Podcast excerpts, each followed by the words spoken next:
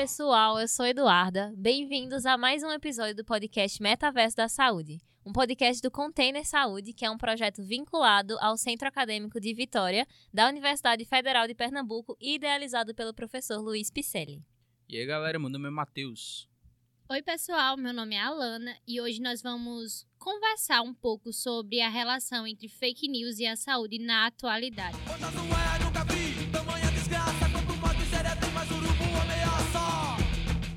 E para dar início, o que eu acho que é um ponto muito importante a ser abordado é o que seria o fake news. E aí, gente, o que é que vocês têm a dizer sobre isso? Então, a tradução literal de fake news seria notícia falsa, mas o real significado de fake news seria a criação de notícias falsas com consciência que elas são mentirosas, mas elas são produzidas com a intenção de provocar algum dano. É, a gente pode ver isso bem de pertinho agora né, nessas eleições desse ano, né? Que, assim, sem querer falar nada esse apartidário, mas ok. É, o G1 publicou que tiveram várias dessas notícias falsas e eles foram recebidos, claro, pelo TSE, que é o Tribunal Superior Eleitoral, Nesse ano, nessas eleições, foram 372 ações que foram registradas é, na Justiça Eleitoral e 85 delas, que dá um total de 26%, é, foram ligadas a fake news entre 15 de janeiro e 10 de outubro. Ou seja, é uma prática que vem sendo aí bem difundida aí pelo Brasil, principalmente nessas eleições. Caramba, e o pior é que essas fake news não só ocorrem no âmbito da política, elas também vão sobrepassar isso e vão entrar no âmbito da saúde. Tanto que durante a pandemia a gente viu várias fake news sobre a vacina. Então, é, tinha cada coisa absurda, coisa louca assim, que você olhava e dizia, isso não faz sentido nenhum. Mas que tinha gente que acreditava, infelizmente. É, por exemplo, o pessoal falava que a vacina contra a Covid-19 dava autismo, modificava o DNA do ser humano, então era coisa que é, é ilógica, sabe? Só deixando claro, gente, que a vacina não entra em contato com o DNA. Nenhuma delas tem a capacidade de alcançar o núcleo da célula. A Moderna e a Pfizer, que são vacina RNA mensageiro, nem o vírus elas vão ter, só parte do gene dele que vai codificar a proteína spike. As próprias células do organismo vão produzir a proteína e aí você vai ter a resposta contra o vírus. Há outras vacinas têm uma lógica que também é parecida, que é fazer seu corpo agir contra a proteína spike, que é ela que vai estar na superfície do SARS-CoV-2. Em nenhum desses casos a vacina tem contato com o núcleo da célula. Então, como é que ela vai alcançar o DNA e causar qualquer alteração? É, essas coisas que foram citadas é basicamente a pontinha, é só a ponta do iceberg dessas fake news sobre saúde no geral, que é, é o tema da gente, né? Porque é uma coisa até absurda, é, até pra gente que é da enfermagem, mas que teve aí a vacina da poliomielite esse ano foi uma coisa que nunca vista já uma doença erradicada aqui no Brasil e a gente só conseguiu alcançar 54,21% do público. É, público-alvo da vacina, no caso. Então, é, essas fake news aí têm um papel muito importante nessa baixa adesão dessas vacinas. E eu estava até lendo sobre isso para um trabalho da faculdade e tal, e a gente viu que simplesmente as pessoas deixam de vacinar os filhos por acreditar que a vacina causa a própria doença, autismo ou até mesmo câncer. É uma tristeza, como estudante de saúde, a gente tem que explicar como a vacina não causa nada disso. A gente sabe que a vacinação é a melhor forma de estar protegido contra vários vírus e bactérias, além de, além de manter o povo seguro, porque impede que doenças se espalhem no nível agravante e causem uma epidemia, ou no caso da gente, né, uma pandemia.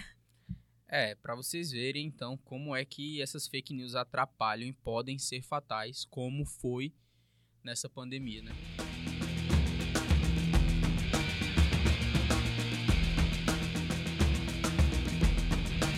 Sabendo como essas notícias falsas podem influenciar diretamente a vida das pessoas, o episódio de hoje é voltado para esse contexto.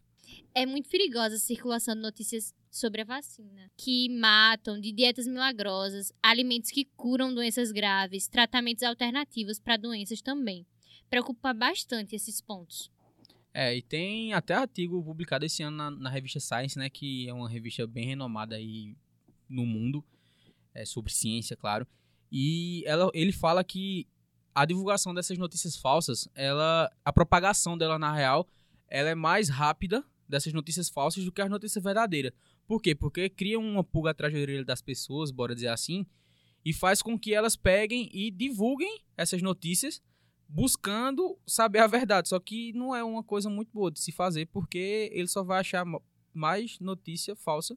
E tem gente que até utiliza disso, dessa, dessa má informação das pessoas, para conseguir propagar isso. E até porque essas notícias geralmente elas são meio chocantes, então as pessoas, ah, nossa, isso é verdade, e acabam compartilhando até acreditando que seja uma verdade mesmo. Sem filtrar nada, né? Que o problema é esse, na irresponsabilidade das pessoas, de certa forma ou na falta de informação, basicamente.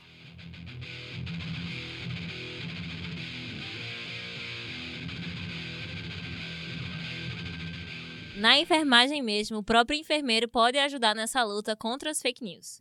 Todo profissional de saúde tem um papel importante na sociedade, porque ele acaba atuando como educador e até um promotor da saúde. Quando o paciente chega em você com alguma dúvida, ou só dizendo com certeza mesmo, sobre algo sobre a vacina, algum tratamento, algo do tipo, faz parte do papel do enfermeiro explicar para o paciente como aquilo funciona e fazer e explicar de uma forma que ele entenda e também consiga explicar aquilo para outras pessoas. É, exatamente. São muitas alternativas que a gente pode usar para conscientizar essa população, né?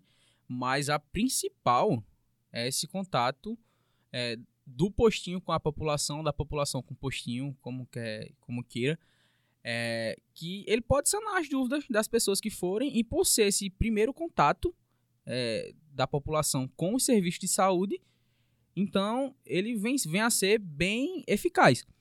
E ele pode sanar essas dúvidas para desmentir qualquer loucura que o pessoal tente botar na cabeça aí da população. E a gente que vai que vai estar tá lá nesse postinho, a gente que vai atuar como agente é, da verdade. Exatamente isso. A enfermagem tem um papel importantíssimo nisso. Até o COFEM aderiu à Carta de Profissionais de Saúde contra a Fake News, onde eles falam um pouco sobre as mentiras pregadas na pandemia e o uso de medicamentos como cloroquina para a cura da Covid e etc. Então, galera, o assunto tá bom, né? Tá polêmico, do jeito que a gente gosta, mas tá na hora da gente entrar no nosso quadro de perguntas e respostas, o Q&A.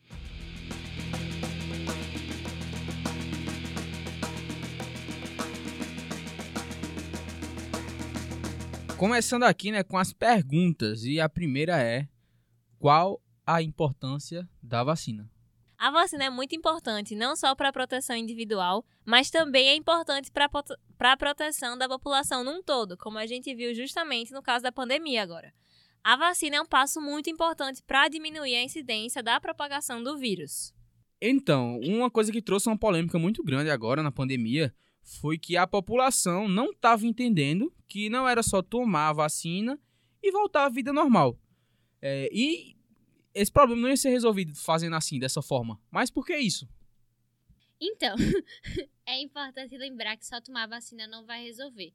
Até porque se esse vírus ele passa de pessoa em pessoa, ele pode mutar e acabar que a eficácia da vacina vai diminuir. Porque ele pode mutar exatamente nesse foco, nesse ponto-alvo que a vacina vai estar tá combatendo. Mas ainda assim, a vacina vai ser o método mais eficaz de combater. Ainda no tópico de vacinas, quais são os tipos que a gente tem? É, falando sobre vacinas, né, são quatro tipos de vacina. É, eu vou falar das virais, que elas são classificadas como vacina atenuadas. Ela contém o vírus vivo, só que não tão vivo. Ele é atenuado, ou seja, enfraquecido em laboratório e ele contém alguma, algumas subunidades desse, desse vírus é, inativos.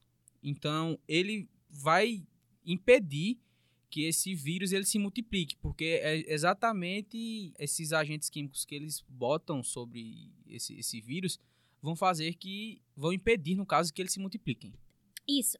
Além disso, a gente também tem a vacina viral de RNA, no qual vai ser pegados alguns fragmentos desejados desse RNA e induzidos na população, fazendo com que assim a célula produza uma proteína específica que vai promover uma resposta imune.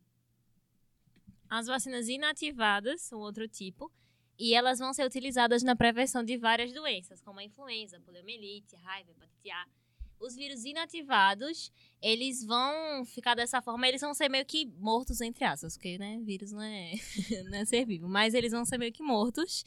E é, eles vão conseguir fazer isso por meio de métodos químicos. Particularmente, eles usam muito formol e detergente. Mas, além disso, como um profissional de saúde pode combater as fake news? É, como a gente já falou até antes, né? É, a gente, como profissional de saúde ou os profissionais de saúde que já estão no mercado, eles vão atuar frente a frente com a população, sendo agentes educadores e tirando essas dúvidas, explicando conceitos e estando de uma, atuando de uma forma mais próxima à população. Gente, a nível de curiosidade, o que a gente acha importante também vocês saberem é que desde 2018 o Ministério de Saúde ele lançou uma rede de comunicação a partir do WhatsApp que vai estar tá lá sendo responsável por esclarecer algumas fake news. O número é 61 99 28 94 64 0. E além disso, a OMS também tem um número. É, a OMS ela tem esse número aí que eles já vem há algum tempo trabalhando nisso e tentando driblar essas fake news. É, e eles planejam, né? Planejaram, tentaram, atingiram, enfim, 2 milhões de pessoas é, levando essas informações confiáveis do, é, sobre o novo coronavírus. Eu, inclusive, usei e, é, assim, foi até bem bom no auge, assim, da pandemia, onde eu não sabia onde que eu buscava é, é informação. eu fui lá e adicionei e realmente eles respondem e tal. É, e também tem esse WhatsApp que funciona em português. Então, tem como a gente ter acesso a isso. Eles enviam dados sobre prevenção, explicação do vírus, as formas de transmissão do vírus e também atualizam o número de casos de Covid-19, além de outras estatísticas. Inclusive, no Brasil, para quem está interessado em ter esse serviço, basta você adicionar um número que é 41 22 501 77 35 e aí, para eles falarem com você, você manda uma mensagem Oi. E aí eles mandam as, os dados que você quer.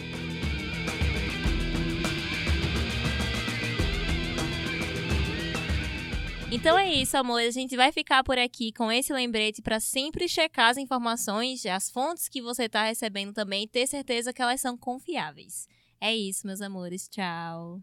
Isso, gente. Tchau, tchau. E só lembrando também que a gente tem o nosso Instagram, Container Saúde, onde vocês podem estar tá mandando as perguntas para a gente usar aqui no podcast. É isso aí, galera. Tchau, tchau. Um forte abraço e até a próxima. Beijos. Beijos.